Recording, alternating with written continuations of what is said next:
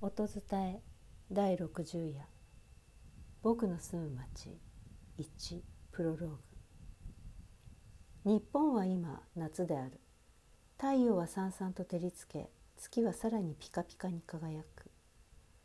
クーラーなしではやっていけない。特会っ子の雅人君は。今日も一日ゲーム三昧だった。8月13日夏休みの夜のこと。雅人君はリビングで最近発売されたリメイクゲームを順調に進めていたけれどどうやらボスに悪戦苦闘しているようだ。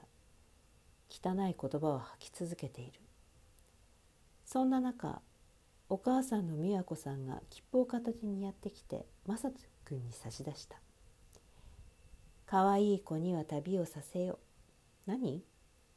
雅人君は顔の隅々まで駆使して鬱陶しいを表現したけどお母さんはそんなのお構いなし。はいこれ切符これで明日からおっちゃんたちのところへ行ってらっしゃい。なんで？お墓参り。毎年行ってるやつ。この森川家はお盆になると自宅のある東京から実家のある新潟まで毎年お墓参りに行くようだ。お墓があるのは高柳という山奥の集落でそこには雅人君のおじいちゃんとおばあちゃんがほぼ自給自足で住んでいる。雅人君はこのイベントをあまり楽しく思っていないみたい。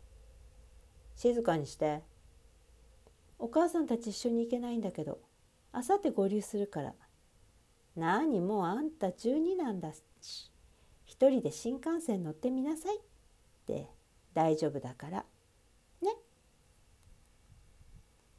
ああ今ちょっといいところだから話しかけないでくださいませんか？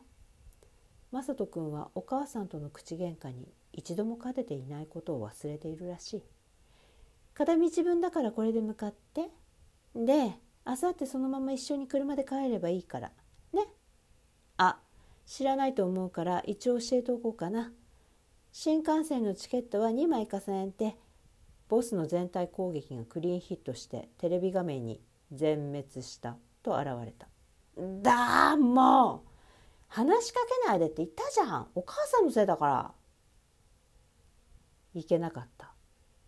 お母さんの顔がみるみるうちに真顔になっていく。おめがちんたらしてっからだやえ？こいつの攻撃はサイクルが決まってんの知らんかった？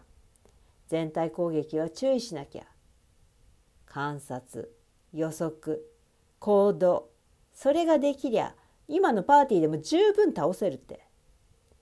そんぐらい分かれバカチンやっぱゲームのことを言いたいんじゃなくて夏休みの最後まで宿題溜め込んで「お母さん助けない終わんない助けて」ってなるのがオチでしょ。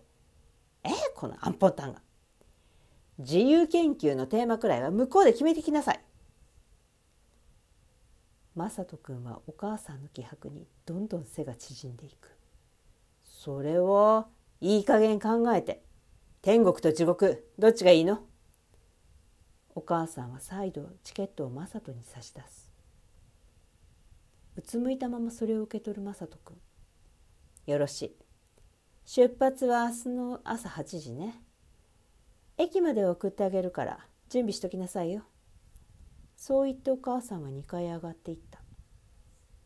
リビングには元気のない背中がポツンとある。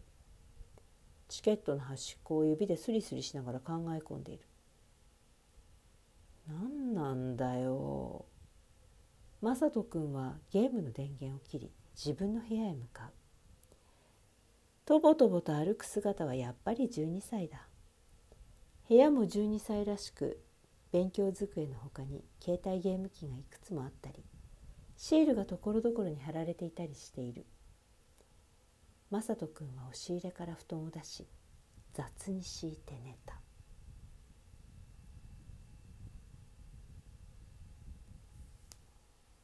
僕の住む町1プロローグ。